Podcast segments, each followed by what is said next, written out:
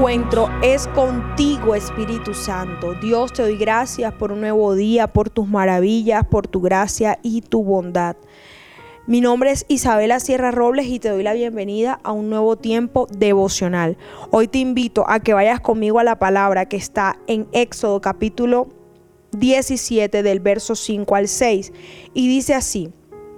El Señor le dijo a Moisés, pasa por delante del pueblo, toma tu vara, la que usaste para golpear las aguas del Nilo, y llama a algunos ancianos de Israel para que te acompañen. Yo, para, yo me pararé frente a ti, sobre la roca en el monte Sinaí. Golpea la roca y saldrá agua a chorros. Entonces el pueblo podrá beber. Así que Moisés golpeó la roca como se le indicó, y el agua brotó a chorros a la vista de los ancianos. Gloria a ti, Señor Jesús, por esta palabra.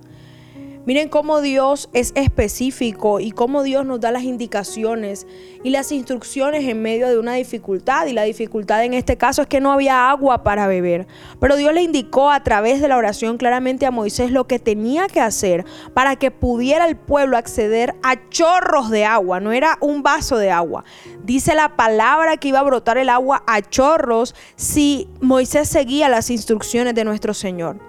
Y me maravilla mucho esta palabra porque Dios le indicó la, que usara la misma vara que había utilizado antes en el río Nilo. Y es que esto nos da confianza porque el Dios que nos respaldó antes nos va a seguir respaldando ahora mismo y en un futuro también. Dios opera de esa manera y hace milagros sorprendentes. También le dijo a Moisés, yo estaré contigo, yo me pararé frente a ti en ese momento. Y le indicó golpear la roca para que brotara el agua. Así el pueblo pudo beber hasta saciarse.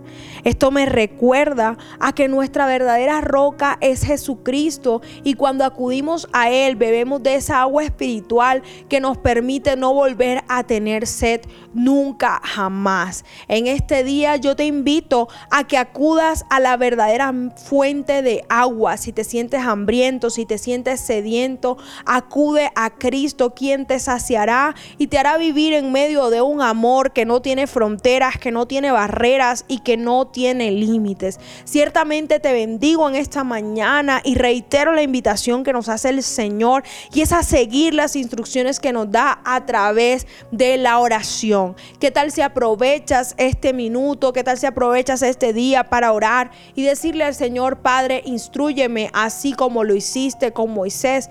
Porque confío que ciertamente estarás conmigo.